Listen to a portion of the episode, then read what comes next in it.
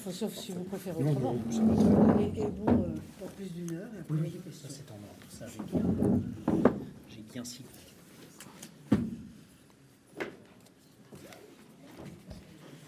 Ça marche, là, oui. Oui, oui, ici aussi. Bon, mes chers amis, on n'est pas très nombreux ce soir. Je ne sais pas si c'est le froid. Euh, c'est bien dommage parce que je pense que le sujet est très intéressant. Alors, euh, Jean-François Maillère, que je vous présente brièvement, euh, nous vient de Suisse. Il est historien, historien des religions, directeur de l'Institut Religioscope. Euh, bon, il a écrit euh, nombre d'ouvrages sur les religions, mais surtout sur les sectes, sujet dont il est l'un des spécialistes européens. Il, il passe pas mal de temps, je crois, à courir le monde pour parler de ce sujet. Donc, c'est de cela qu'il va nous entretenir ce soir. Merci d'être venu. Je vous remercie. Je vous remercie de votre invitation, de votre accueil. Je me réjouis d'être là donc pour cette série de deux interventions et euh, ce soir sur les millénarismes. Et vous savez euh, que le chiffre 1000 exerce depuis longtemps un étrange attrait. Nous l'avons vu encore euh, durant toute l'année 1999 en entendant toutes les discussions autour du passage à l'an 2000, des frissons autour de scénarios apocalyptiques, une apocalypse d'ailleurs, à vrai dire, très sécularisée, parce que la principale crainte semblait être de voir les automates bancaires ne plus distribuer d'argent et les ordinateurs cesser de fonctionner. Comme vous le savez, euh, les craintes apocalyptiques de l'an 2000 ont débouché uniquement sur un chiffre d'affaires confortable pour certains consultants en informatique. Je ne reviens pas non plus sur euh, ce qui semble être aujourd'hui, à en croire bien des historiens, un mythe comme celui des terreurs de l'an 1000. Euh, Vous savez qu'il y a un livre, euh, notamment de Sylvain Guggenheim, euh, Les fausses terreurs de l'an 1000, qui démonte toute cette affaire comme un mythe apparu euh, largement à la Renaissance. Je connais d'autres historiens qui sont d'un autre avis, mais enfin, toujours est-il que le chiffre 1000 a exercé souvent une certaine fascination, et si je le rappelle, c'est bien parce qu'il est à la source de ce terme de millénarisme. Mais ce dont je vais vous entretenir ce soir, c'est avant tout de mouvements, de courants, de croyances autour d'une radicale transformation de notre monde. Ces courants se trouvent généralement rangés sous l'étiquette de millénarisme, et millénarisme, comme vous le savez, c'est un terme qui est directement issu de la tradition chrétienne. C'est la référence à une période de mille ans qui apparaît à plusieurs reprises dans le livre de l'Apocalypse au chapitre 20. Cependant, par extension, on applique aujourd'hui aussi cette étiquette de millénarisme à des phénomènes non chrétiens, mais présentant des caractéristiques analogues, marqués par des attentes semblables. Et dans un mois, euh, si euh, vous revenez m'écouter dans un mois, nous aurons l'occasion de parler d'un cas tout à fait intéressant d'un exemple contemporain qui a pénétré la culture populaire, notamment parmi les jeunes, c'est le thème de l'année 2012 et de ce qui la suivra. Euh, et là, nous sommes dans un domaine qui est post-chrétien, contrairement à ce dont je vais vous parler surtout ce soir. Il se trouve, et je ne le savais évidemment pas quand j'ai accepté euh, de venir vous parler aujourd'hui, il se trouve qu'un éditeur, Berg International, a eu l'heureuse initiative de rééditer récemment un ouvrage épuisé depuis des années, le livre dirigé sous la direction du sociologue Henri Desroches, intitulé Dieu d'homme, dictionnaire des messianismes et millénarismes du premier siècle à nos jours. Et si vous avez la curiosité au moins d'ouvrir ce livre dans une librairie ou dans une bibliothèque, vous y verrez défiler une étonnante galerie de portraits, des prophètes souvent oubliés, des livres que personne n'ouvre plus mais qui ont eu des, lecteurs enfiévrés, des périodiques qui ont prêché l'irruption prochaine de grands bouleversements, des groupes qui ont cru devoir alerter leurs contemporains quant à, à l'imminence d'un temps de trouble préludant à une ère messianique mais aussi, bien sûr, ceux qui ont euh, cru devoir combattre de telles théories. Il suffit de feuilleter en tout cas un tel volume pour se rendre compte que les attentes millénaristes ont constamment accompagné le christianisme et l'époque contemporaine n'est assurément pas la moins bien servie en la matière.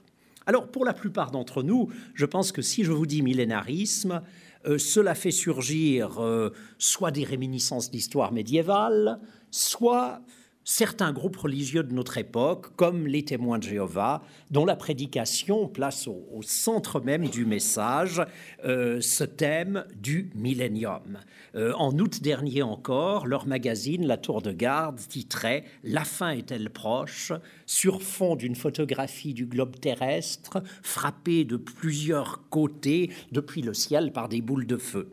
Et alors, si ces scénarios peuvent fasciner certaines personnes, vous voudrez bien croire que ça n'est pas simplement par goût morbide des catastrophes ou parce qu'on aime jouer à se faire peur, mais c'est parce qu'ils sont accompagnés de la promesse d'autre chose.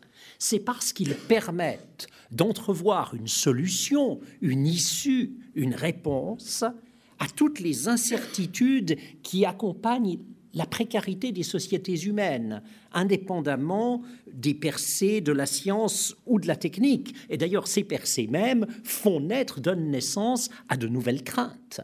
Euh, le, même numéro euh, d'août dernier de la Tour de Garde que je citais euh, commence par mentionner la menace d'une guerre nucléaire qui, je cite, reste bien réelle, et le changement climatique qui risque de causer le désastre. Donc voilà, tous les éléments du répertoire contemporain sont appelés à la rescousse dans l'annonce que des temps graves sont imminents. Euh, d'ailleurs, ça gagne euh, des milieux tout à fait inattendus. Euh, depuis une année à peu près, circule sur les sites djihadistes musulmans un extraordinaire texte attribué à Osama Ben Laden, qui est une euh, mise en accusation dramatique du réchauffement climatique, euh, dont les États-Unis sont bien sûr responsables. Et donc il y a là une récupération de ce thème. Alors bon, je, ne sais pas si le texte est authentique. Ce que je sais en revanche, c'est qu'il n'a jamais été démenti parmi les milieux proches. Mais cela montre comment euh, des mêmes craintes par rapport à des développements contemporains peuvent alimenter des démarches dans des milieux très variés. Pourquoi le malaise du monde contemporain interroge le titre de ce cycle d'Observatoire de la modernité? Eh bien, les millénarismes n'ont pas attendu la modernité, mais ils entendent bien apporter une réponse au malaise. Alors je sais, je n'ignore pas la tentation, parce que je la rencontre assez souvent quand je parle de ces sujets-là, la tentation de hausser les épaules en disant tout cela c'est de l'irrationnel. Et euh, c'est une approche qui n'est pas la mienne. La réponse millénariste est une réponse croyante, bien sûr, une réponse avec laquelle on peut être en désaccord, mais qu'il s'agit en tant que telle de prendre au sérieux pour en dégager les grands axes et comprendre ainsi son possible attrait à la fois dans des mouvements religieux et au-delà euh, parfois de ceux-ci. Le croyant millénariste, à vrai dire, se sent dans une position privilégiée.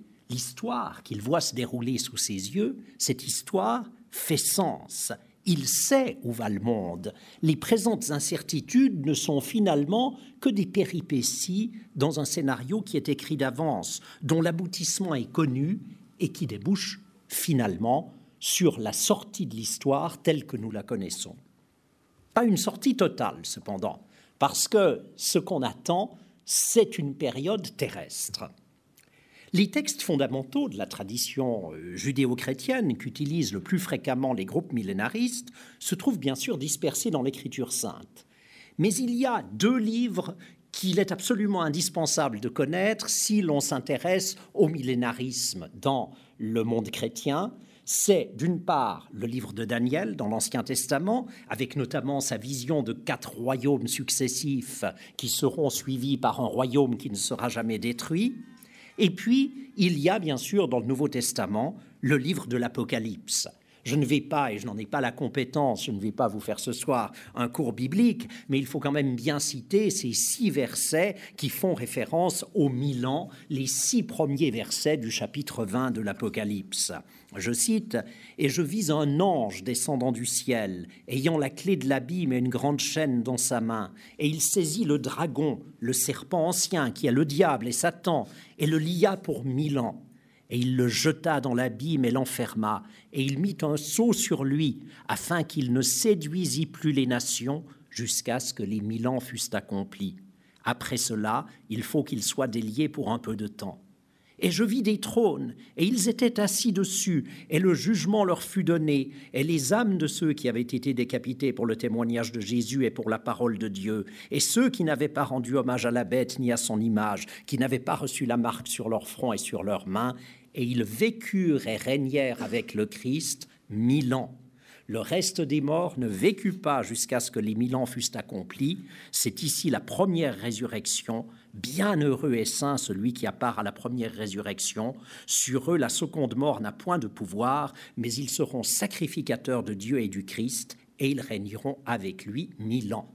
Donc vous voyez, c'est ce chiffre de 1000 ans qui revient à plusieurs reprises. Et c'est autour de ce chiffre de 1000 ans, de cette évocation d'une très longue période, que vont se développer les scénarios millénaristes. Alors ensuite, euh, dans le livre de l'Apocalypse, comme vous le savez, Satan recouvre la liberté durant une courte période afin d'être finalement vaincu pour toujours. C'est alors que survient le jugement dernier, puis au chapitre 21, la description du nouveau ciel, de la nouvelle terre qui remplace le monde présent et la descente depuis le ciel de la cité sainte, la nouvelle Jérusalem. Et puis, le livre de l'Apocalypse, euh, dans son style flamboyant, introduit toute une série d'autres thèmes qui vont exciter les imaginations euh, des interprètes prophétiques. Il y a les 144 000 élus, où il y a le mystérieux chiffre 666, le chiffre de la bête. Euh, plusieurs autres livres, évidemment, du Nouveau Testament contiennent aussi des passages à connotation eschatologique, mais l'Apocalypse est bien sûr le plus fertile. Alors, la question, ça a été très tôt, dans la tradition chrétienne de savoir comment interpréter ces messages, symboliquement ou littéralement. Et il est vrai que, notamment dans les premiers siècles, les interprètes littéraux étaient nombreux, euh, y compris euh, des personnages connus. Mais vous n'ignorez pas euh, que très vite, il y a eu une interprétation symbolique qui a pris le dessus, une interprétation qui a notamment été affirmée avec beaucoup de force par Saint Augustin, qui, dans le chapitre 20 de la Cité de Dieu, tout en reconnaissant avoir cru lui-même quelque temps à un règne littéral de mille ans, une sorte de grand repos sabbatique pour la création, eh bien, il penche pour une interprétation de ce règne de mille ans comme symbole d'une réalité présente, celle de l'Église et de la vie du chrétien au sein de celle-ci. L'Église est le royaume ici-bas, le jugement dernier viendra, bien sûr, mais il n'y aura pas de millénium terrestre.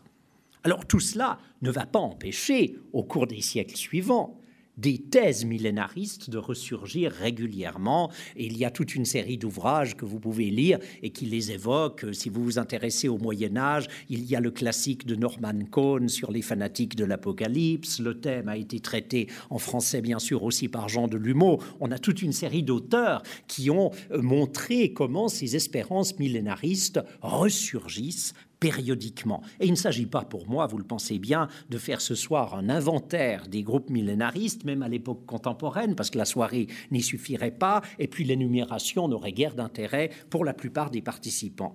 J'aimerais plutôt essayer, avec des exemples, de dégager quelques grands axes de la démarche millénariste, parce que c'est cela qui nous permettra de comprendre un peu mieux quelle peut être la force d'un tel message. Et je vais faire quelques incursions, vous le verrez, un peu au-delà du christianisme aussi, euh, ce qui permettra de mettre en perspective les millénarismes à l'époque contemporaine. Le premier trait des millénarismes, de tous les millénarismes, c'est bien sûr de nous annoncer qu'un changement va intervenir. Et un changement radical, un changement qui ne va pas entraîner simplement une transformation spirituelle et intérieure du croyant, mais une transformation de son environnement terrestre. Et pas une transformation de type réformiste ou graduel dans la plupart des cas. Oui, il existe des courants de millénarisme, je ne les traiterai pas ce soir, qui voient euh, le règne du Christ comme l'aboutissement des efforts humains, d'une perfection euh, petit à petit apportée par suite de la prédication du message chrétien, mais ça n'est pas de ces cas-là que nous discuterons ce soir, mais bien de ceux qui nous annoncent une transformation radicale, complète, brutale, une irruption de cette transformation par suite d'une intervention divine dans le cours de l'histoire. Et cette transformation, généralement, elle ne se fait pas sans mal. Elle est, la plupart du temps, précédée par de grands bouleversements. Elle est précédée par des cataclysmes, des bains de sang, et les pages de l'Apocalypse vont fournir quantité d'images frappantes pour irriguer l'interprétation millénariste. Mais après tout cela, et c'est ça qui compte, après tout cela vient l'avènement d'un monde meilleur que le nôtre. Et très souvent, cet avenir promis, il ressemble en quelque sorte à un décalque en négatif du monde tel qu'il est aujourd'hui. Plus de maladies, plus d'injustice, plus de guerre, plus de pauvreté, plus de souffrance. Après l'échec tant de fois constaté de tous les efforts humains, sous la sage direction divine, c'est un véritable paradis sur terre qui s'établit. Les millénarismes, ils entrent dans un univers religieux qui se trouve entre la nostalgie du paradis perdu et l'espérance du royaume à venir. Henri Desroches, dans sa sociologie de l'espérance, résumait joliment en disant que sur la terre d'exil prend forme le projet de royaume. En creux, donc, le millénarisme, c'est une condamnation des systèmes humains et des solutions offertes par les courants politiques.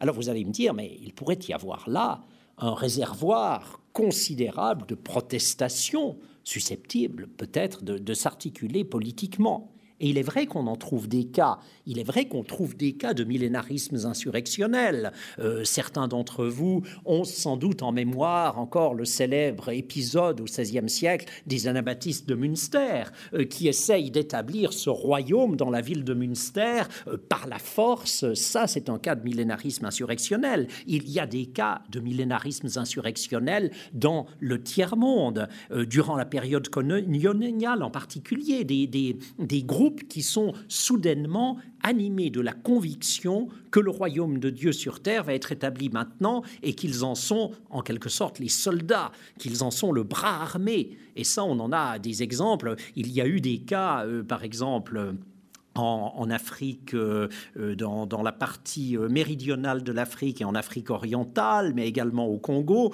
par exemple, de publications pendant la période coloniale de témoins de Jéhovah qui circulaient, qui ne vont jamais inciter ici en Europe un témoin de Jéhovah à prendre les armes, mais qui réinterprétés, réutilisés, remalaxés dans ce contexte, ont débouché parfois sur des mouvements de type insurrectionnel. Évidemment, je dois vous dire que dans l'histoire des millénarismes, quand il y a un mouvement de type insurrectionnel de ce genre, ça se termine toujours très mal pour les millénaristes, parce que quand la police ou l'armée arrive, en général, euh, la fin est assez amère par rapport aux espérances que l'on avait conçues.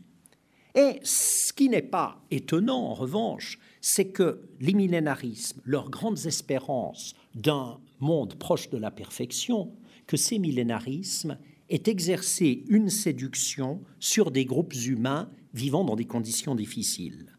Et on ne peut donc s'étonner que certains auteurs aient suggéré une interprétation des millénarismes comme courant de protestation politique sous vêtements religieux, c'est évidemment l'interprétation qu'avait offert en Engels dans La guerre des paysans en Allemagne, par exemple, ce livre où nous le voyons évoquer plusieurs figures millénaristes. Alors pour Engels, pour les théoriciens euh, marxistes par la suite, euh, les luttes des classes, vous le savez, portaient simplement à cette époque un signe de reconnaissance religieux, elles se dissimulaient sous le masque de la religion, et euh, la contestation des structures sociales, euh, vu euh, la domination de la théologie à cette époque, ne pouvait que choisir le canal de l'hérésie.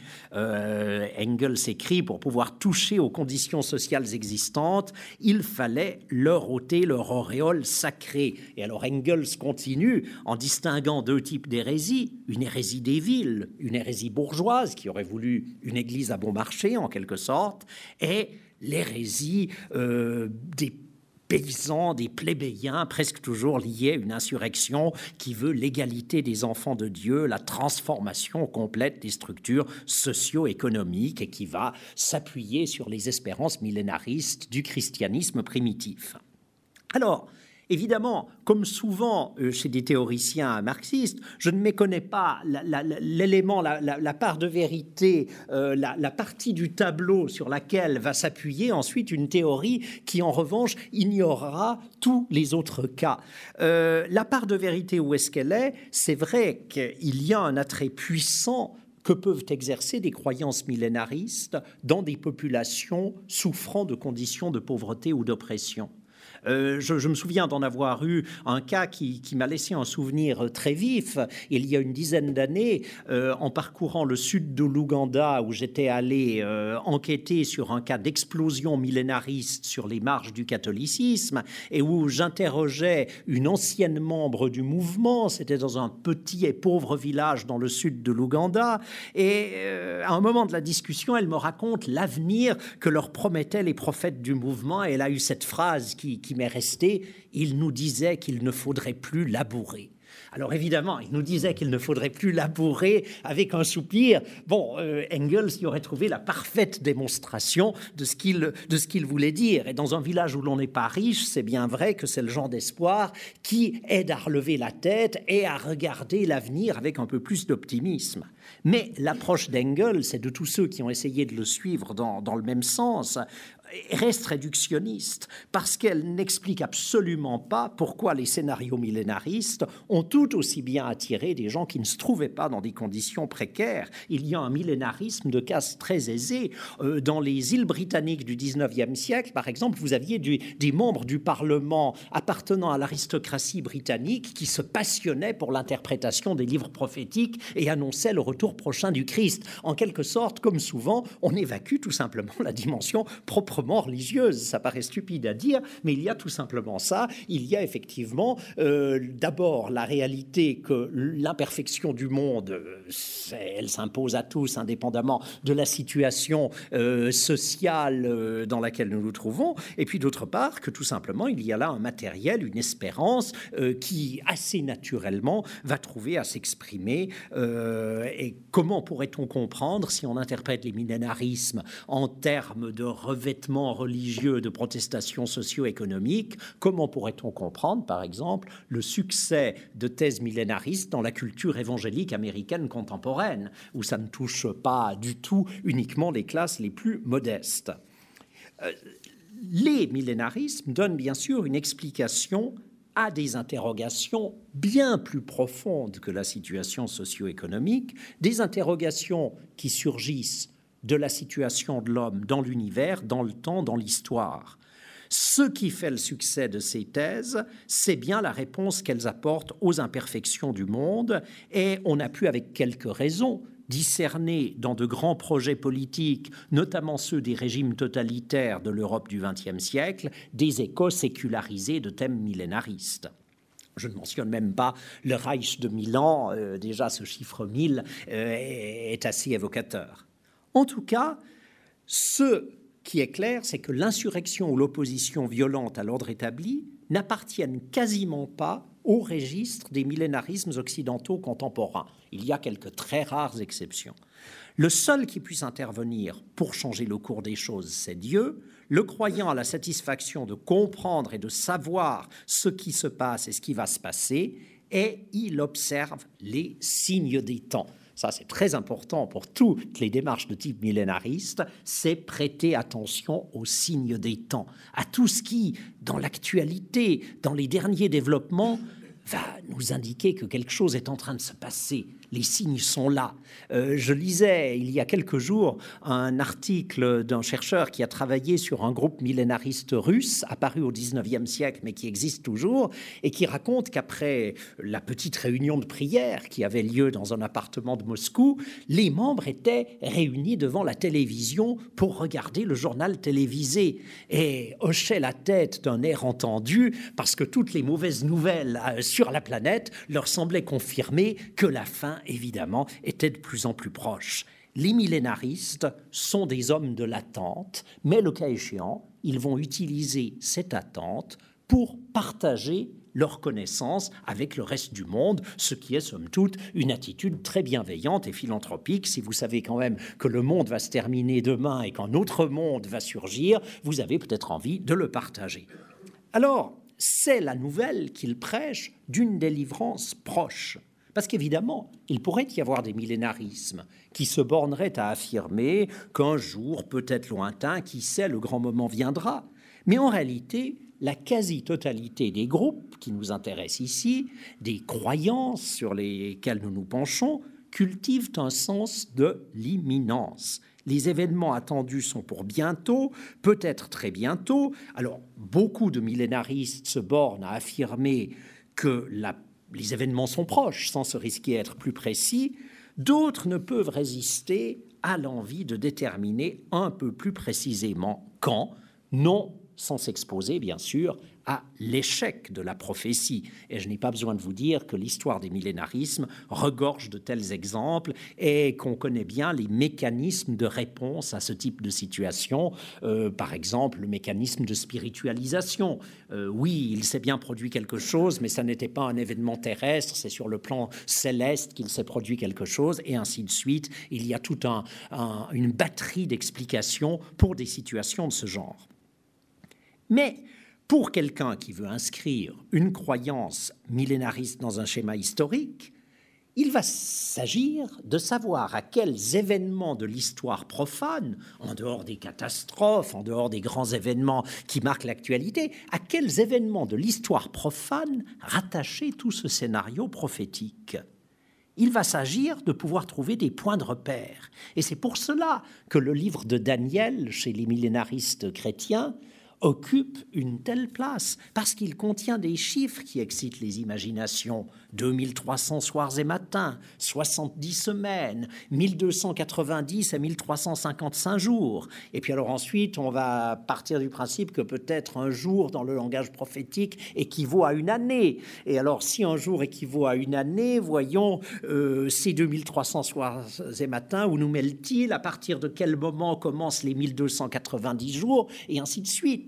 Et euh, il va y avoir des moments où l'on croira avoir trouvé la pierre de Rosette, la pierre de Rosette du millénarisme qui va vous permettre réellement de le fixer dans l'histoire. Par exemple, au début du 19e siècle, c'était les événements de la Révolution française. Et les événements de la Révolution française, qui évidemment étaient euh, pas la fin du monde, mais certainement la fin d'un monde, il n'y a aucun doute, mais euh, surtout s'accompagnant de certains faits très précis qui, en particulier dans le monde protestant, excitent les imaginations. Le pape fait prisonnier en 1798. Ah, la bête qui est tombée. Enfin bref, les interprétations de Daniel, euh, euh, fondées sur un antipapisme assez virulent, euh, vont très vite dire, mais voilà, 1798, à partir de là, on va essayer de lier 1798 à d'autres dates, et ainsi de suite il y a à l'époque contemporaine, les, parce qu'aujourd'hui la, Révolution française intéresse peut-être quelques interprètes prophétiques, mais, mais peu, très peu d'entre eux. À l'époque contemporaine, il y a alors des événements qui suscitent un intérêt considérable, en particulier dans tout le monde du millénarisme euh, anglo-saxon. Ce sont bien sûr les événements du Proche-Orient. Alors à partir de la déclaration Balfour en 1917, mais plus encore à partir de l'établissement de l'État d'Israël en 1948, considéré comme un rétablissement, parce qu'il y a une équivalence qui est faite entre euh, les Juifs actuels et le peuple et le peuple juif biblique, et puis ensuite la guerre des six jours, 1967, l'unification de Jérusalem, tout cela a excité considérablement l'imagination de millénaristes chrétiens et juifs aussi. Il y a toute une littérature millénariste américaine dont les thèses sont largement diffusées dans la culture populaire de ce pays, qui met l'accent sur cette région du monde. Et cela, évidemment, euh, étant donné qu'il y a là une collision entre l'histoire profane et l'histoire prophétique, tout cela n'est pas sans quelques conséquences sur le plan euh, politique. Euh, non pas que, contrairement à certaines idées reçues, tout les évangéliques américains euh, soient réunis comme un seul homme derrière la cause de l'État d'Israël. C'est beaucoup plus compliqué que ça, mais c'est vrai que des secteurs importants du monde évangélique américain, en raison de croyances liées à leurs interprétations prophétiques, soutiennent activement euh, la cause israélienne. Certains de ces milieux s'intitulent eux-mêmes chrétiens sionistes, et c'est un soutien qui, dans le contexte actuel, n'est pas totalement dénué d'importance. Euh, et d'ailleurs, dont certains certains milieux en Israël ont bien conscience. Euh, vous ignorez peut-être qu'il y a quelques années, le Jerusalem Post, grand quotidien israélien euh, de tendance plutôt conservatrice, a, a lancé un mensuel en anglais, le Jerusalem Post Christian Edition, pour des lecteurs chrétiens qui donne une large place à des interprétations euh, de type millénariste, de type prophétique par rapport à l'existence de l'État d'Israël politique et millénarisme trouvent ici une curieuse conjonction, et ça n'est pas que moi qui, le fait remarquer. Euh, déjà dans les années 70, dans son Histoire du sionisme, Walter Laqueur, euh, grand historien euh, qui a travaillé aussi beaucoup sur les phénomènes de terrorisme, déclarait dans son Histoire du sionisme qu'on ne pouvait pas complètement comprendre les sympathies pour le sionisme dans le monde anglo-saxon protestant sans tenir compte de ce facteur de lecture prophétique qu'on voit apparaître déjà, euh, notamment dans le, dès le XVIIe siècle anglais, et qui connaît un essor considérable à partir du XIXe siècle et plus encore du XXe siècle. Alors, l'un des plus éloquents exemples de cette diffusion du millénarisme dans la culture américaine a été le succès de la série de livres intitulée Left Behind. Je vais vous expliquer tout à l'heure pourquoi Left Behind, dont la publication en 16 volumes a débuté en 1995 et s'est terminée en 2007. 16 volumes, vous voyez qu'il y a encore de gros lecteurs aux États-Unis. Euh, et euh, entre les 16 volumes, 65 millions d'exemplaires vendus. Et si, euh, à la fin des années 90, vous entriez aux États-Unis dans une grande librairie, je ne dis pas une librairie religieuse, mais vraiment une librairie Borders ou enfin une de ces grandes librairies américaines, vous pouviez trouver de grosses piles du dernier volume de Left Behind sur la table euh, des nouveautés, et pas simplement dans les librairies religieuses. Tout le contraire, évidemment, en Europe. Il y a eu des traductions de Left Behind dans d'autres langues, mais vous devez pénétrer dans quelques librairies évangéliques pour avoir une chance de les y trouver. Alors pourquoi Left Behind Laissé derrière? Parce que selon les croyances de courants millénaristes influents, dont les auteurs du livre, bien sûr, qui sont des prédicateurs évangéliques américains, les chrétiens sauvés seront subitement enlevés au ciel juste avant le début de la grande tribulation, juste avant ces quelques années qui vont préluder à ce retour du Christ et à l'établissement du royaume millénaire sur la terre. Et alors la série Left Behind, ce ne sont pas des traités de théologie, ce sont des romans, des ouvrages de fiction, mais qui présentent sous forme d'aventure, euh, selon le schéma très efficace d'auteurs de best-sellers américains, des personnages qui sont les héros de ces événements apocalyptiques, c'est-à-dire des gens effectivement qui ont été laissés derrière. C'est une des premières scènes de Left Behind. Tout à coup, dans le monde entier, on se rend compte que des gens qui sont à côté de nous ont disparu. Leurs vêtements sont là et ils sont plus là. Ils ont tous été enlevés au ciel. Et puis alors, il y a des gens qui, qui sont là et qui se rendent compte, mais peut-être, oui, le grand enlèvement des élus s'est produit, et moi, parce que je n'étais pas assez croyant, j'étais pécheur, je n'ai pas été pris. Alors, euh, ces personnages vont évidemment se retrouver pris dans la grande tribulation, il va ensuite y avoir le retour du Christ, le millénium, alors ça va être euh, évidemment euh, des livres et des films, parce que des films en ont été tirés, des films d'action. L'Antéchrist est bien sûr présent aussi, et vous ne serez pas étonné de savoir qu'il est à la tête des Nations Unies. Notons que, que Left Behind, ou en tout cas donc certains de ces volumes, n'ont, comme je vous le disais, jamais eu le même écho en Europe, ce qui montre bien encore que des thèses de type millénariste ne vont pas avoir, en fonction des contextes culturels, le même type de scénario, ne va pas susciter les mêmes réactions il y a une différence d'impact selon les pays et cultures. Mais il ne faut pas croire par ailleurs que des thèses de ce genre ne puissent trouver, sous des formes diverses, qu'un écho dans le monde chrétien ou dans le monde juif. Je vous rappelle quand même qu'il existe des courants tout à fait analogues au millénarisme chrétien dans d'autres traditions religieuses, notamment dans la tradition islamique, avec la figure du Mahdi, figure messianique équivalente, euh, enfin équivalente, analogue plus exactement, à celle, à celle du Messie. N'oubliez pas que le Mahdi n'est pas Jésus, peut aussi jouer un rôle qui est différent du Mahdi dans le scénario islamique. Et ce thème a animé différents mouvements dans le monde musulman, et il est très présent sous des formes spécifiques dans le chiisme.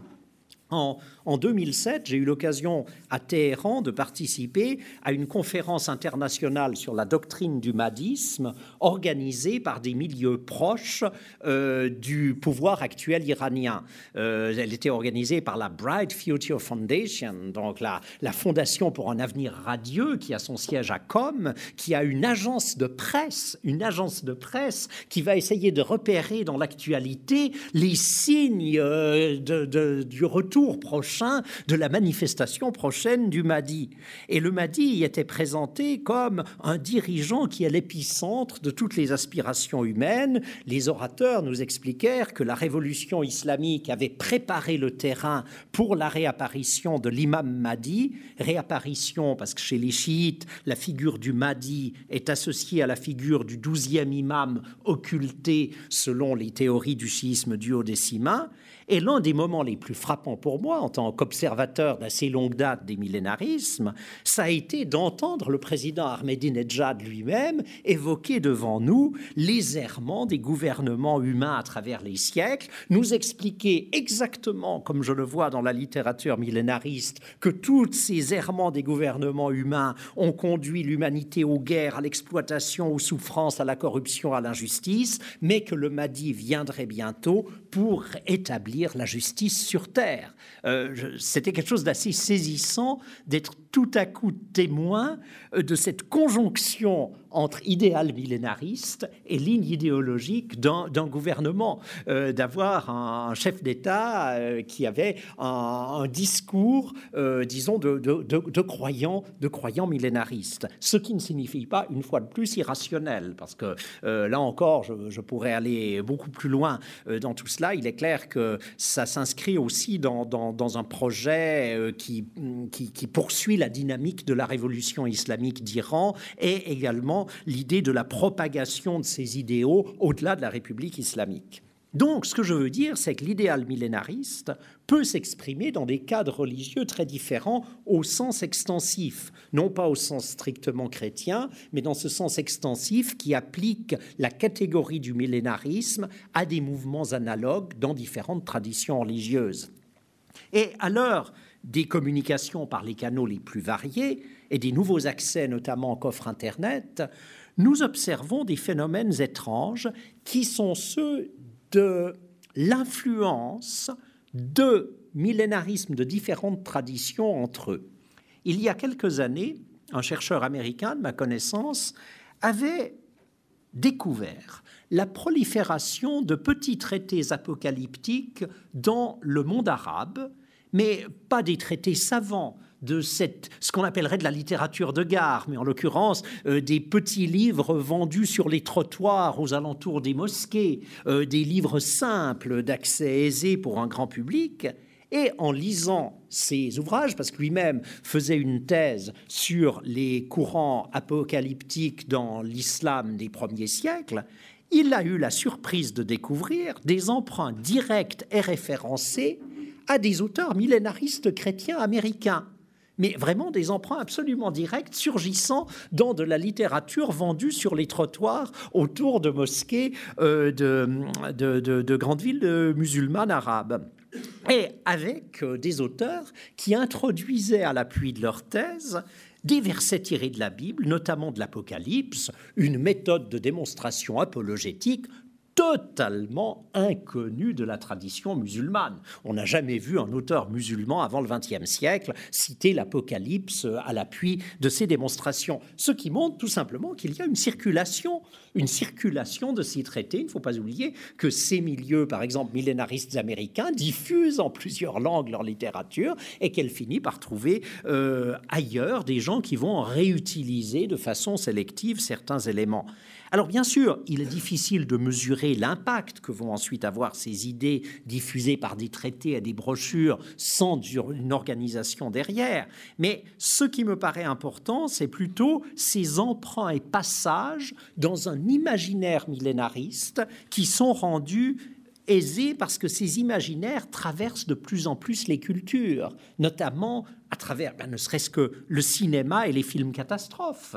Euh, j'avais montré il y a quelques années, lors d'un colloque sur les millénarismes, j'avais montré aux participants des extraits de vidéos apocalyptiques, chrétiennes et musulmanes, qui utilisaient les mêmes scènes pour, en quelque sorte, euh, appuyer le discours qui était tenu euh, sur l'imminence d'événements apocalyptiques. Et les images à l'appui étaient souvent les mêmes. C'était des images du tsunami de décembre 2004 ou extraites de films catastrophes de Hollywood comme euh, The Day After Tomorrow, le jour d'après.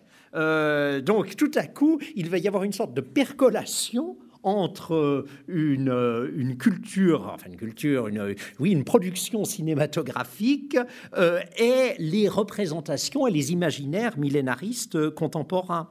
Et exactement de la même façon, nous voyons aujourd'hui des thèmes surgis de la culture millénariste de matrice protestante réapparaître aux États-Unis dans des milieux catholiques autour d'apparitions mariales non reconnues.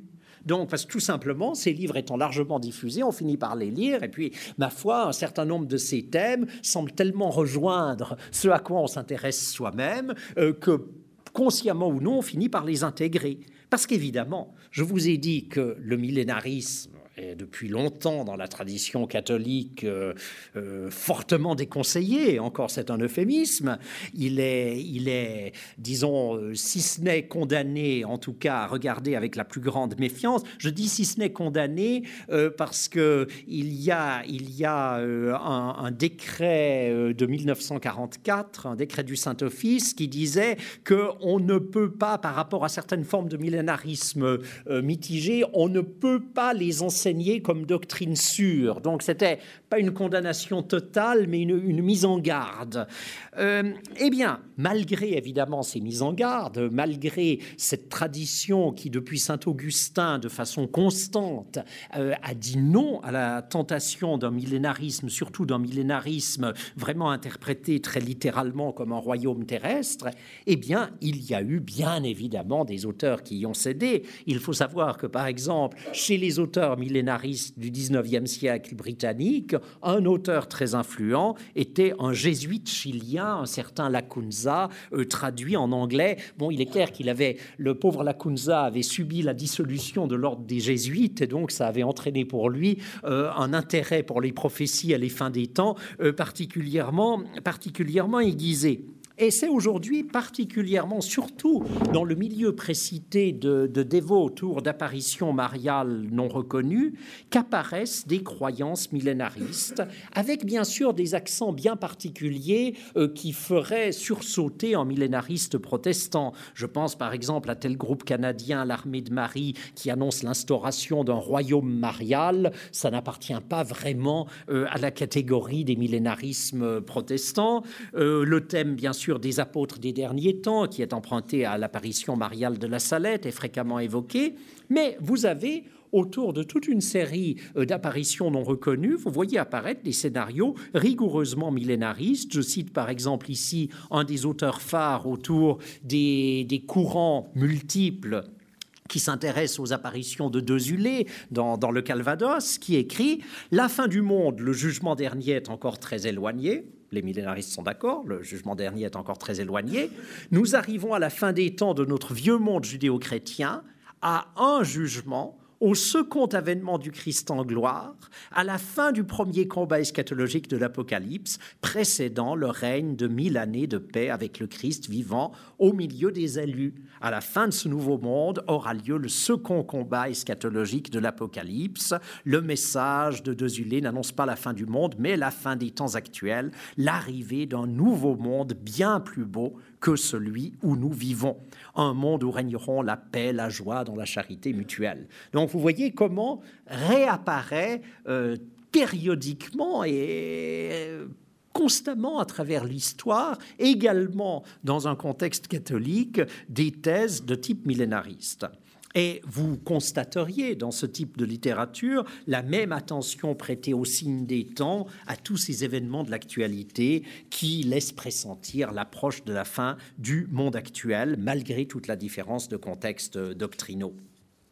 Je n'évoque pas ici, évidemment, les, millénarismes post-chrétiens de l'Occident contemporain, puisque l'agitation autour de l'année 2012 nous en offre un très bon exemple dont nous allons parler dans un mois. Je préfère donc laisser cela de côté pour l'instant, euh, tous ces cas, j'allais dire, de, de, néo-millénarisme associés à des espérances du type Nouvel Âge. Mais je pense que la simple mention de 2012 euh, suffit pour vous montrer que ces thèmes-là dépasse, à travers l'attrait pérenne du modèle millénariste, dépasse des cercles confidentiels.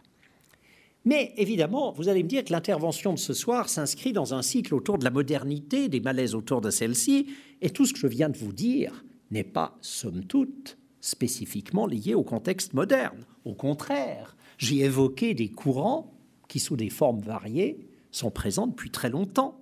Et d'ailleurs, ce n'est peut-être pas inutile de rappeler que le malaise euh, le malaise, bon, il y a un malaise euh, par rapport à la modernité, sans doute, mais le malaise par rapport aux imperfections du monde, à tout ce qui fait que nos petits et légitimes bonheurs terrestres gardent toujours un goût de précarité, d'éphémère, ce malaise qui peut déboucher sur le désir euh, de l'instauration d'un monde parfait, eh bien que tout cela n'est pas nouveau, même si peut-être il va y avoir certaines formes spécifiques liées à des périodes et à des contextes. Le monde moderne, il pourrait apparaître à première vue défavorable au millénarisme. Plus que de l'intervention divine, c'est de progrès technologiques que beaucoup attendent des solutions. Comment est-ce qu'on va maîtriser le réchauffement climatique? Comment est-ce qu'on va maîtriser ceci, cela? On l'attend de progrès technologiques. Mais d'une part, comme on le sait, les solutions ne sont pas garanties, et d'autre part, les questions qui se posent ont pris bien sûr une dimension plus redoutable que jamais parce que les cataclysmes supposés accompagner la fin des systèmes humains, voire de la planète, que décrivent avec, force certains scénarios millénaristes, ont bien sûr acquis une effrayante consistance avec l'existence d'armes de destruction massive ou les conséquences possibles de désastres écologiques.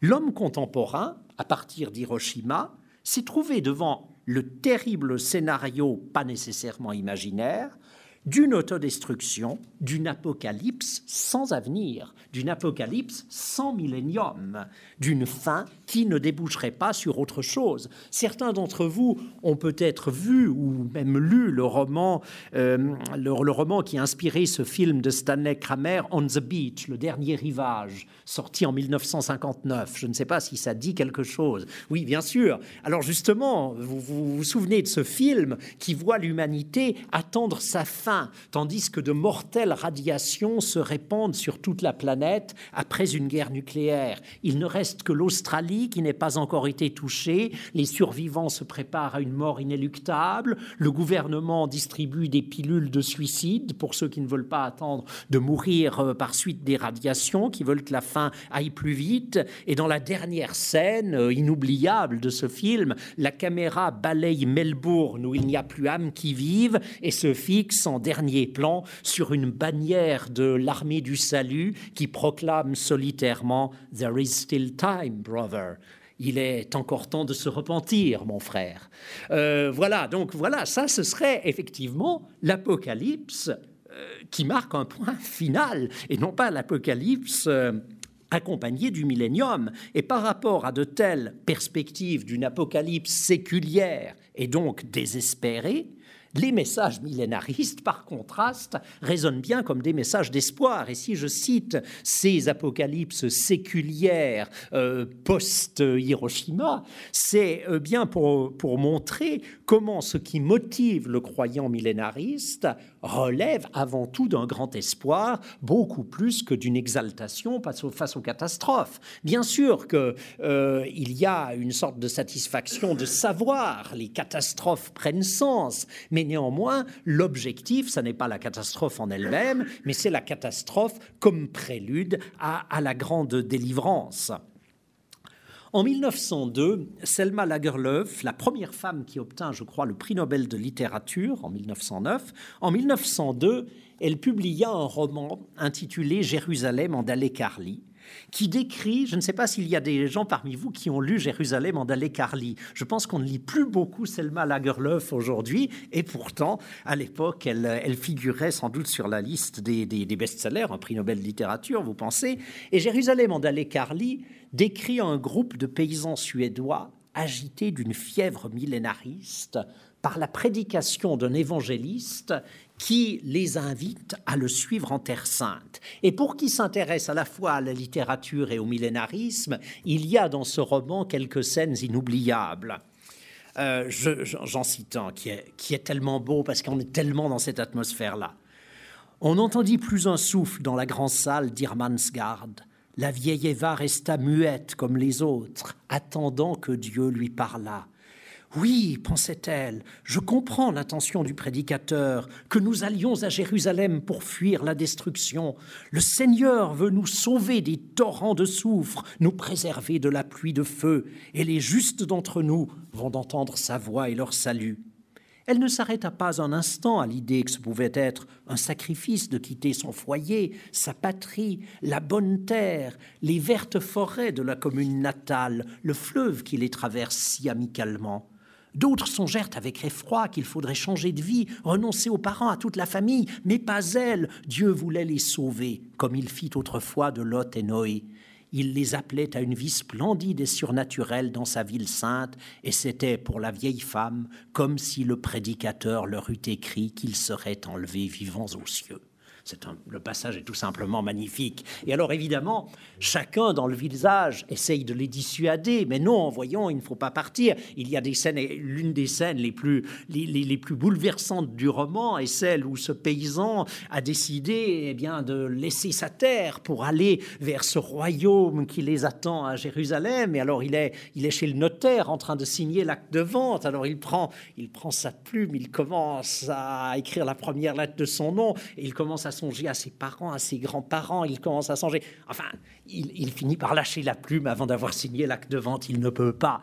Mais toujours est-il qu'un groupe de nos paysans d'alécarliens partent. En longue file, ils vendent leurs terres et partent vers Jérusalem. Et voilà, alors qu'ils sont déjà en route, ils sont à la gare en train d'attendre, d'attendre le train, que les enfants se concertent. Ils se mirent à pleurer. La veille encore, ils étaient très heureux d'aller à Jérusalem. Mais le départ de la maison leur avait tiré des larmes. La vue de la gare les jetait dans un vrai désespoir. Alors, ils se réunirent en cercle et délibérèrent, et les plus âgés prenant les plus jeunes par la main, les enfants s'éloignèrent deux à deux, un grand et un petit. Alors les adultes se rendent compte de ce qui se passe, ils les rattrapent, ils les ramènent vers le convoi en partance, et le volume s'achève sur les gémissements des enfants. Ça nous est bien égal qu'on aille à Jérusalem, nous voulons nous en retourner à la maison. Alors nous, ce que nous allons faire, nous n'irons pas à Jérusalem, mais dans un mois, si vous voulez bien, nous irons voir vers 2012. Et 2012 euh, nous entraînera euh, de nouveau dans cette question que, que décrit si bien, euh, si bien, je crois, ce, ce, roman, ces passages du roman de Selma Lagerlöf, c'est en quelque sorte à la fois le rêve, l'attrait du monde parfait qui viendrait, qui surviendrait sur Terre, l'attachement au monde imparfait tel qu'il est, peut-être aussi cette tension qui existe euh, dans la vie de tout croyant, somme toute, entre euh, son existence terrestre, euh, une destinée céleste. tout cela nous montre que les millénarismes, somme toute, soulèvent aussi toute une série de questions qui ne sont pas spécifiques à ces courants, mais qui touchent, somme toute, la réflexion de, de tout croyant. Alors voilà, j'ai respecté les délais qui m'étaient imposés. Nous nous arrêtons là en attendant de partir vers 2012 et je suis bien sûr à votre disposition pour des questions ou une discussion. Merci beaucoup. Nous allons passer euh, tout de suite aux, questions. Monsieur? Est-ce qu'on entend la question? Ah oui, je crois qu'il y a un micro. Excusez-moi. Euh, monsieur, ici au premier rang. Voilà, excusez-moi, ça sera plus simple, sinon ça m'oblige à répéter la question. Une précision sur euh, l'abandon de la lecture purement littérale mhm. de, de l'écriture. Euh, Saint-Augustin au 5e siècle, oui, mais avant, ah, c'est Origène à la fin du 2e siècle, qui est à l'origine des quatre sens de l'écriture, le sens littéral et les trois sens spirituels. Et dans les sens spirituels, il y a le sens dianagogique qui, euh, en effet, concerne l'eschatologie. Mhm. Mais euh, on n'est pas du tout dans le sens littéral. C'est, ça se passe dans un ailleurs qui n'est pas de ce monde. Hein, voilà. Donc c'est tout à fait traditionnel dans la, dans la vision, de la, dans la lecture, disons, de la grande Église, de rejeter en effet l'interprétation purement littérale. Oui, tout à fait. Mais ce que je voulais dire, je suis entièrement, vous avez tout à fait raison de souligner l'importance d'Origène ici.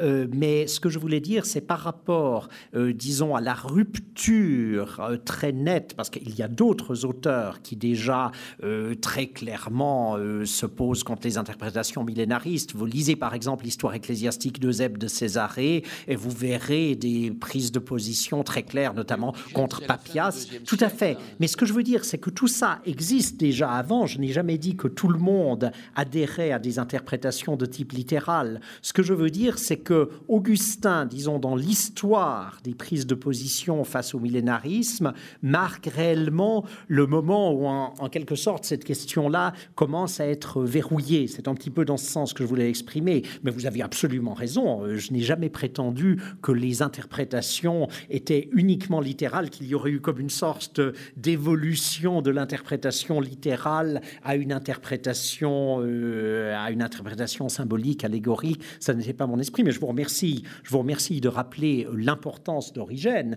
Effectivement, même si c'est aussi un auteur qui, qui, a souvent été placé un peu sur euh, euh, à, la limite de, différents courants, mais qui a eu évidemment une influence considérable, récupérée, mais hein. Et récupérée aujourd'hui, et qui a une influence considérable sur de nombreux commentateurs. Tout à fait. Non, non, je vous remercie. Voilà, mais c'était sur la modernité que je voulais vous poser une question.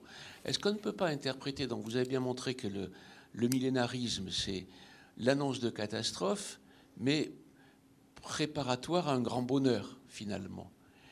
Est-ce qu'on ne peut pas interpréter avec cette clé les grandes idéologies séculières du XXe siècle Vous avez cité le nazisme, je crois que c'est encore plus net du communisme, où finalement, eh bien, on annonce le bonheur suprême de l'humanité, la société sans classe, ou comme l'écrit Marx, eh bien, euh, l'humanité sera réconciliée, euh, l'homme sera réconcilié avec la nature, avec lui-même et avec les autres hommes, mais après un passage qui est un passage douloureux, qui est la lutte des classes, la révolution, et qui, dans l'expérience historique du communisme au XXe siècle, a quand même donné le goulag, les 80 à 100 millions de victimes euh, des 70 ans de communisme, si j'en crois le, fameux livre noir du communisme.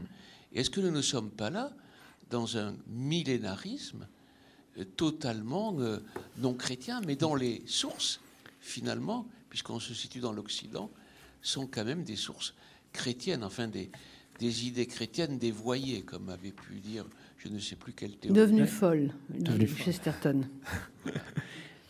Disons que je, je, vous remercie. J'ai mentionné justement ces grandes idéologies totalitaires parce qu'on ne peut pas ne pas les mentionner euh, vu l'importance effectivement qu'elles ont eue. Ce que je dirais, c'est qu'elles se sont alimentées à une imagerie, à une veine millénariste.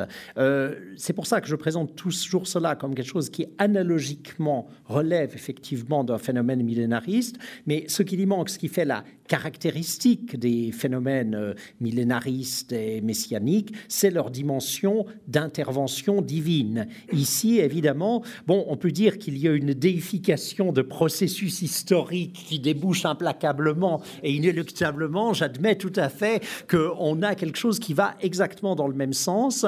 Et je pense que ce que je dirais plutôt en allant, en, allant encore, en poursuivant dans le sens de notre réflexion, c'est que probablement ces idéologies ont pu avoir un écho parce qu'elles ont joué sur des thèmes qui étaient déjà présents, des thèmes qui avaient une puissance qui allait au-delà euh, justement de la simple espérance euh, d'un plus bel avenir économique, mais qui faisait entrer tout ça dans un schéma euh, global. Et donc, c'est en jouant, en s'appuyant sur ces imaginaires que, évidemment, elles, elles ont pu avoir une, une, une telle puissance. Mais il ne faut pas oublier aussi que, bien sûr, toute euh, annonce et toute promesse d'un monde meilleur et idéal foncièrement résonne dans l'être humain.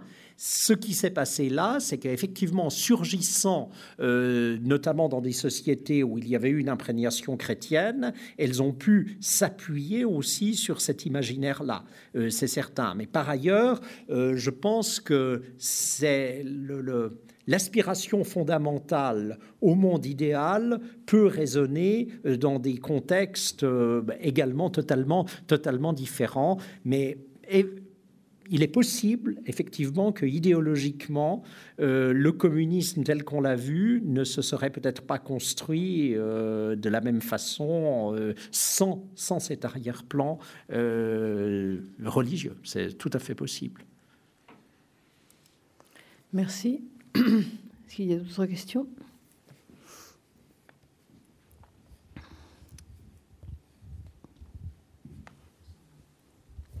Bonsoir madame, bonsoir monsieur.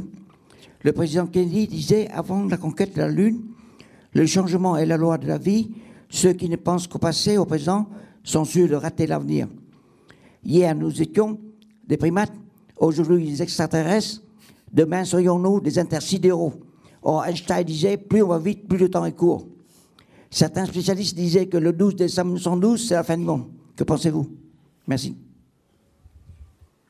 Euh, pourriez-vous répéter la dernière phrase que je crains de n'avoir pas saisie? Certains spécialistes disaient que la fin du monde sera le 12 décembre 1912. 2012, euh, vous voulez dire 2012, 2012, oui, tout à fait. Alors oui, voilà, oui, enfin, spécialiste, bon, tout dépend de, qui, à qui vous attribuez évidemment le statut de spécialiste, bien évidemment. Euh, ce sera justement le thème dont nous allons parler dans un mois, toutes les spéculations autour de 2012. disons que le ce que vous semblez suggérer, c'est surtout euh, que nous sommes témoins de phénomènes euh, d'accélération. C'est essentiellement, si j'ai bien compris, c'est cela le, le, cœur de votre marque. Et il est clair que ces phénomènes peuvent susciter euh, de façon encore plus aiguë des espérances de type millénariste. Quant à la question de 2012 même, euh, je vais peut-être la laisser, si vous permettez, pour la semaine prochaine, parce que ça n'a pas de sens d'entamer, euh, le mois prochain, puisque ça n'a pas de sens d'entamer ce soir l'exposé que nous ferons dans un mois. ce que je vais essayer de montrer, c'est notamment les racines de ce thème de 2012, mais aussi comment il revitalise des, des sujets qui sont déjà présents euh, antérieurement. Voilà, je vous remercie. Est-ce que je peux me glisser entre deux questions? Euh, Est-ce qu'on peut faire une comparaison euh, avec des, des thèmes qui apparaissent, des thèmes assez apparemment proches, qui apparaissent dans un temps circulaire, comme le Kali, Kali Yuga en Inde, ou des choses comme ça?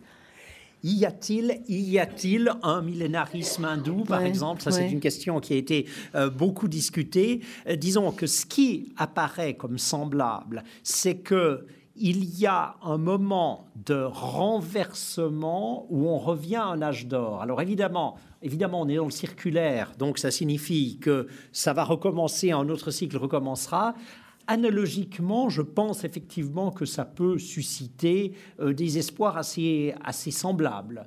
Euh, puisque finalement, à l'échelle humaine, le passage du Kali Yuga au Nouvel Âge d'Or, c'est assez semblable, même si ça s'inscrit dans un temps totalement différent. en revanche, c'est vrai qu'on n'a pas de la même façon, par exemple, des grands mouvements millénaristes qui traversent, qui traversent l'hindouisme, parce que la perspective temporelle est en général beaucoup plus longue.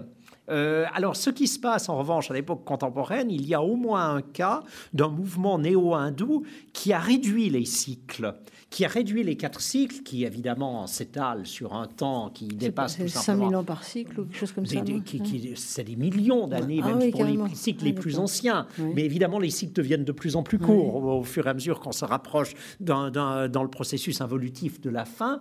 Euh, et alors qui ont réduit en quelque sorte ces cycles à des laps de temps beaucoup plus courts. C'est-à-dire les quatre cycles se jouent sur quelques milliers d'années. Et alors là, on assiste très vite à des développements euh, de croyances de type millénariste. Mais ce sont des phénomènes assez marginaux dans l'hindouisme. En revanche, ce que j'ai pu observer, c'est par exemple un cas de mouvement euh, néo-hindou autour d'un personnage qui se présente comme Kalki Avatara, c'est-à-dire ce personnage qui est une nouvelle incarnation de Krishna, qui vient en porteur d'une épée sur un cheval blanc, etc. Enfin, il y a, c'est vrai, quelques parallèles assez étonnants avec euh, des descriptions de l'Apocalypse. Et ce personnage, alors lui, a manifestement importé euh, d'idées occidentales l'idée d'un grand retournement du monde au début du XXIe siècle, dont dans l'hindouisme contemporain, nous voyons des mouvements qui surgissent autour de cela. Mais sinon, sur le fond de la question, c'est une idée qui m'est souvent venue. Bien sûr que le temps circulaire est totalement différent, mais en même temps, euh, l'idée même du retour à l'âge d'or après une période de grande décadence me semble quand même présenter d'assez, d'assez grandes ressemblances à l'échelle de, l'expérience personnelle du croyant. Mm. En revanche, ça n'est pas thématisé ça n'est pas thématisé de la même façon si vous voyez les débats, les discussions en Inde en dehors de quelques mouvements. Ce qui semble quand même indiquer que probablement la durée même de ces, de ces processus se prête beaucoup moins à, l'apparition de mouvements populaires. En dehors de zones tribales, mais les zones tribales de l'Inde, c'est encore d'autres choses parce que ce sont des circonstances très particulières. Et puis en plus, c'est à l'époque contemporaine. Alors c'est toujours la question, quand on voit un mouvement de type quasi millénariste surgir dans une zone tribale à l'époque contemporaine, la première question qu'on se pose, c'est est-ce qu'il y a déjà eu un contact avec notamment des influences extérieures, missionnaires évangéliques ou autres? Hmm. Oui, monsieur?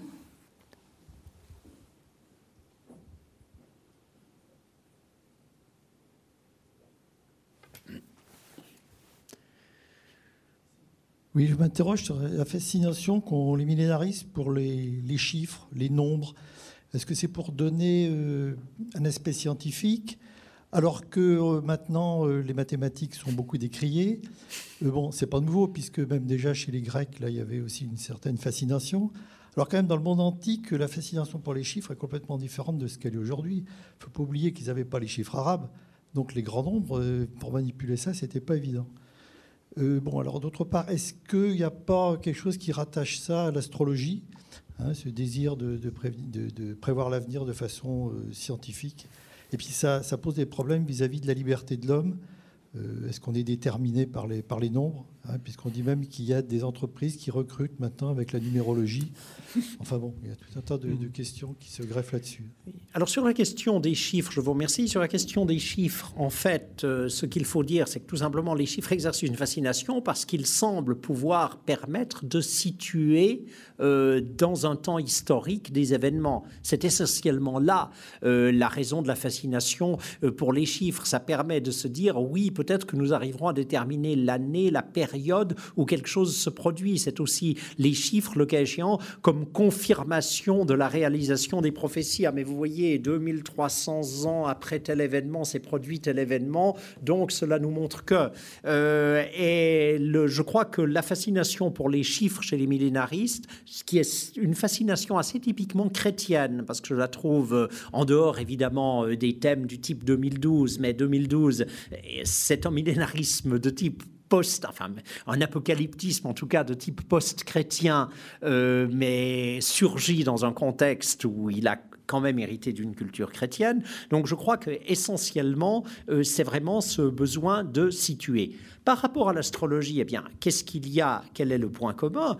Euh, C'est qu'il s'agit pour l'astrologie, je dirais, de connaître avant tout euh, le destin individuel, même si on peut imaginer une astrologie, on voit régulièrement des astrologues qui nous annoncent comment le monde ira l'an prochain. Mais avant tout, c'est la question ici euh, individuelle. Ce qui est frappant dans les millénarismes, c'est qu'il s'agit d'une dimension collective.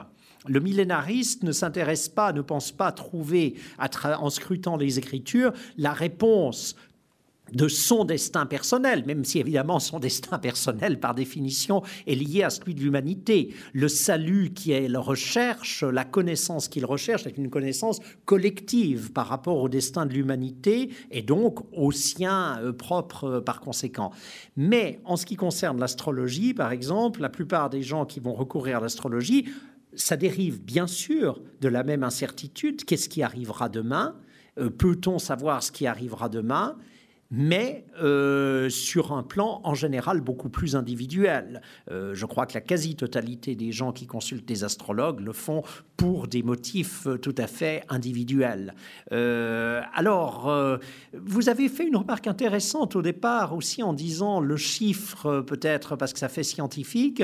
alors, je ne dirais pas chez les millénarismes nécessairement, même si évidemment la mathématique semble avoir une sorte de, offrir une sorte de certitude implacable.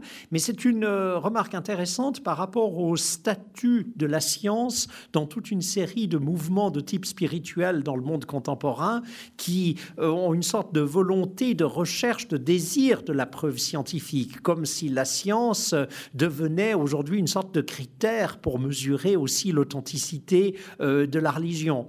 donc il y a là votre remarque qui pourrait nous conduire encore beaucoup plus loin, mais je, pense que je ne vais pas me laisser entraîner sur sur ce terrain-là. Mais oui, la mathématique, euh, évidemment, comme, euh, euh, disons, mesure aussi exacte que possible d'événements. Je dois vous dire que parfois, il y a certains traités millénaristes que je trouve même, à la fin, prodigieusement difficiles à suivre à cause de calculs successifs. C'est comme lire de la sociologie quantitative.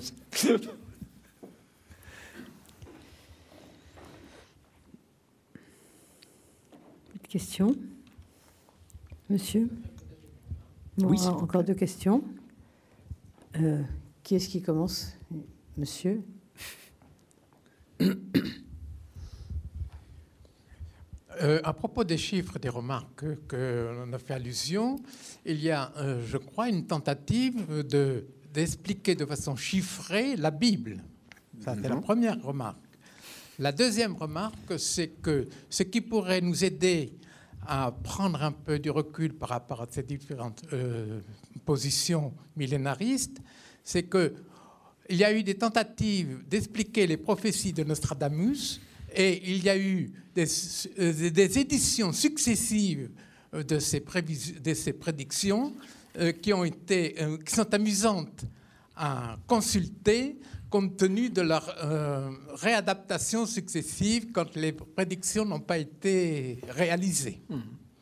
Oui, alors sur l'explication chiffrée de la Bible, il y a plusieurs tentatives de ce genre. L'une d'entre elles, qui est allée particulièrement loin, euh, c'est l'œuvre, je ne sais pas si elle est traduite en français, mais là, son petit public en anglais d'un certain Ivan Panin, pour qui, euh, disons, les les équivalences chiffrées de toute la Bible sont destinées à déterminer le texte exact, c'est-à-dire il croit découvrir une sorte de code mathématique derrière la Bible, et donc euh, par rapport à toute incertitude de traduction, il suffirait d'appliquer le code mathématique pour savoir euh, quelle est la version originelle exacte. Et j'ai fait l'effort une fois de lire un livre d'Ivan Panin. Je dois vous dire que j'ai pas été euh, convaincu, mais en revanche, ça a quelque chose évidemment de de fascinant et d'un peu vertigineux par cette sorte, vous savez, de logique implacable qui est appliquée à l'écriture sainte et euh, avec des calculs à l'infini. Euh, je dois avouer que je pense que si je me plongeais là-dedans pendant des années, je finirais par perdre pied complètement, euh, perdre pied mentalement, mentalement, mentalement et psychiquement. Cette idée, en quelque sorte, d'une Bible chiffrée qui serait, alors d'abord, ça signifierait déjà une Bible qui est livrée à la virgule près, telle qu'elle, la moindre erreur, ou en quelque sorte l'auteur humain euh, n'a quasiment plus aucun rôle. On ne comprend pas alors même pourquoi différents styles dans la Bible, alors quel serait l'intérêt si tout répond à un code mathématique. Mais de nouveau, c'est une réponse à cette question comment être sûr, comment démontrer. Et c'est assez étrange que finalement la démonstration, elle nous vienne par les chiffres ou qu'elle nous vienne par la science ou que sais-je. C'est comme euh, s'il s'agit absolument d'avoir des preuves par le carbone 14 que le Saint-Suaire est authentique pour démontrer la résurrection du Christ. Et Et alors, euh, on ne va pas soumettre en quelque sorte la résurrection à la preuve scientifique, peu importe. Ensuite, on peut parfaitement, je, ça n'est pas ici une prise de position sur le Saint-Suaire lui-même, mais c'est une prise de position sur la volonté de démonstration scientifique que tout devrait être en quelque sorte euh, démontré scientifiquement. Euh, donc voilà euh, la, première remarque sur cette démarche. Les centuries de Nostradamus, oui, bien sûr, elles ont fait l'objet d'infiniment d'interprétations. Elles sont, elles sont révisées de la même façon que si vous lisez des interprétations des événements actuels dans des perspectives millénaristes, bien entendu que celles que vous liriez il y a un siècle ou celles que vous lisez aujourd'hui ne sont, ne sont absolument pas les mêmes, que l'identification, il y a des livres entier sur l'identification des figures de l'Antéchrist à travers l'histoire. Que de candidats il y a eu euh, au titre d'Antéchrist, et malheureusement, on en a toujours et des pires qui semblent apparaître et qui euh, seraient parfaitement indiqués pour jouer ce rôle. Euh, donc, bien sûr, c'est. Alors.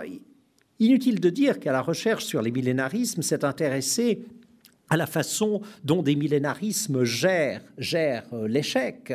Euh, et euh, on, en a des, exemples évidemment tout à fait classiques.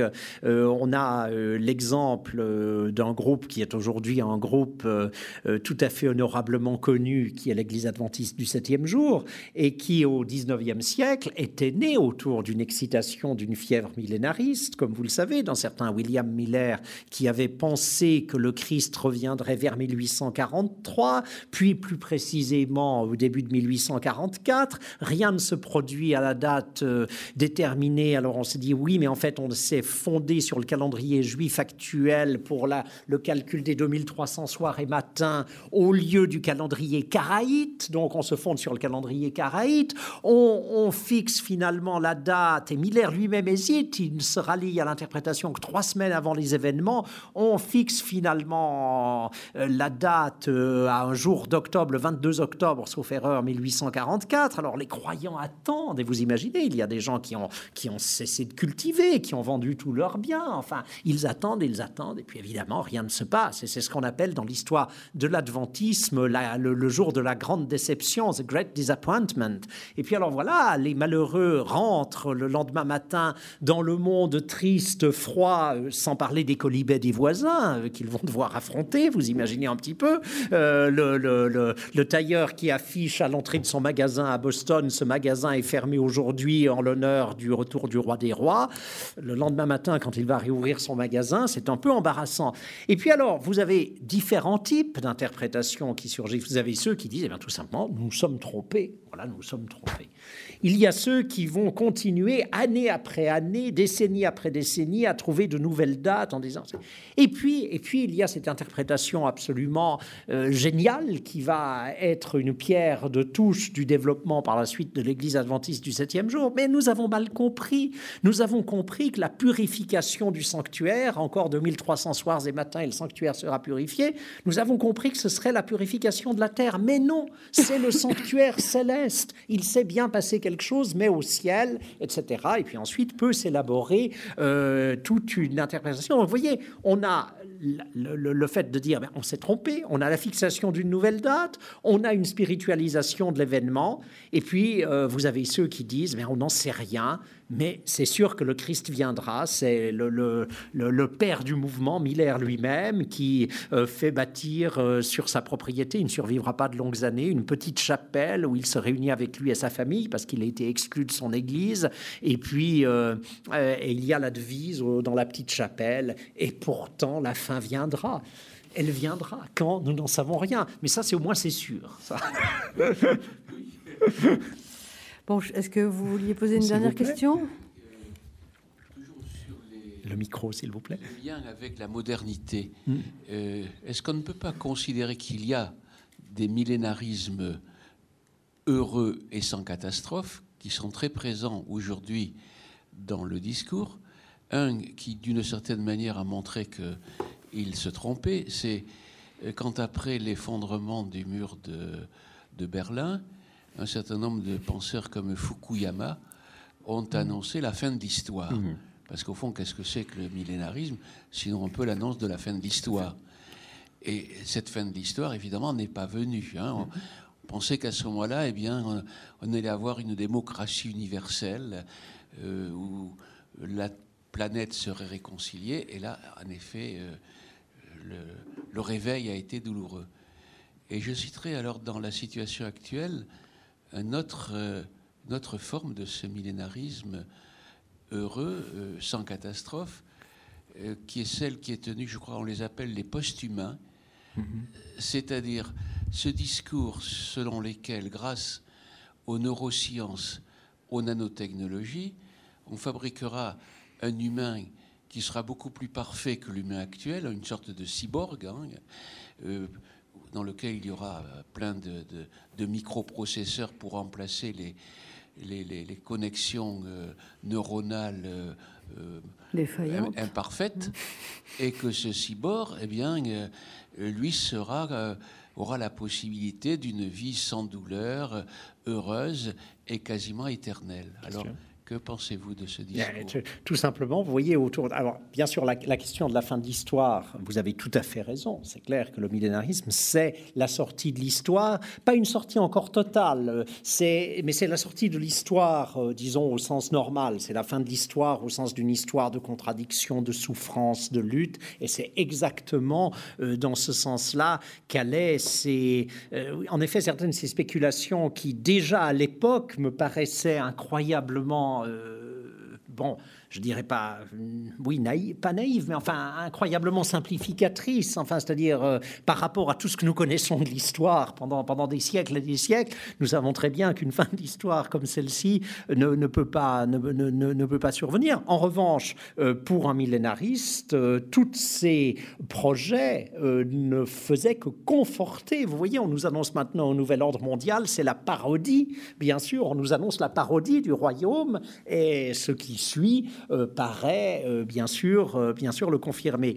Quant à la question, mais alors tant la fin de l'histoire que les projets de type post-humain, post-humaniste nous montrent de nouveau comment les millénaristes ont une puissance parce qu'ils touchent à des thèmes qui agitent dans des registres très divers un peu toute l'humanité, à un moment ou à un autre, tous les gens qui réfléchissent pourquoi nous sommes là, qu'est-ce que nous allons devenir, à quoi est destinée cette planète. Ce qui est intéressant dans le courant que vous citez, c'est évidemment qu'il nous montre comment, malgré la, disons, euh, les, attitudes parfois ambivalentes qu'on peut avoir par rapport au progrès technologique, euh, quand même l'avenir et la solution des problèmes de l'humanité euh, par la technologie reste une option pour certaines personnes très, très attrayante. Et bien sûr, c'est clair que si euh, votre espérance est une espérance de type purement matériel, si votre espérance est purement la quête du, bonheur matériel, etc., mais qu'est-ce qu'il y a euh, Vous pouvez espérer que la technologie améliorera ça, et puis sinon, vous pouvez espérer jour après jour échapper à la mort et, jouir, et jouir de la vie d'une façon ou d'une autre. Donc, euh, en même temps, euh, ça a quelque chose de, troublant, toute cette idée-là, parce que qu'est-ce que serait cet être humain euh, qu'on nous prédit là? Qu'est-ce qu'il serait? Ce serait d'ailleurs encore un être humain. Ce serait probablement plus un être humain. et puis d'autre part, il, y a, là évidemment un projet qui paraît euh, à certains égards, alors je, serais aussi tenté de le dire étonnamment parodique par rapport à ce qui pour nous euh, fait probablement euh, l'humanité, sa richesse et, ses défauts aussi, bien sûr. Mais je vous remercie. Vous, vous, mettez le doigt sur des, des, des, thèmes qui, évidemment, auront aujourd'hui toute une crédibilité euh, dans un public, par exemple, des, thèmes millénaristes au sens classique euh, ne séduiraient pas. Les thèmes millénaristes, dans leur formule classique, sont loin de pouvoir séduire tout le monde, même s'ils ont et continueront toujours à avoir leur public, parce qu'à mon sens, ce rêve du monde idéal et du monde parfait est trop présent en nous euh, d'une façon ou d'une autre pour, pour qu'il disparaisse, y compris sous ses formes religieuses, bien sûr. Merci beaucoup. Écoutez, merci à tous. Euh, nous nous retrouvons donc euh, euh, pour la suite, 2012. donc exactement dans un mois, là, ça, tombe exactement dans un mois, mercredi 2 mars. Sauf fin du monde entre-temps, mais je n'ai aucune indication à ce sujet. Il y a un, un prédicateur américain qui l'annonce pour cette année, Ah bon mais c'est un peu plus tard. Donc euh, nous avons encore le temps. hein. Et comme il l'avait déjà annoncé en 1995, le nombre de ses fidèles a beaucoup décru. Voilà.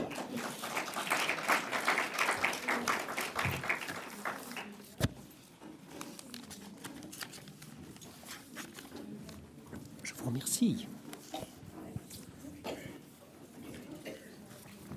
Merci. Merci pour vos remarques.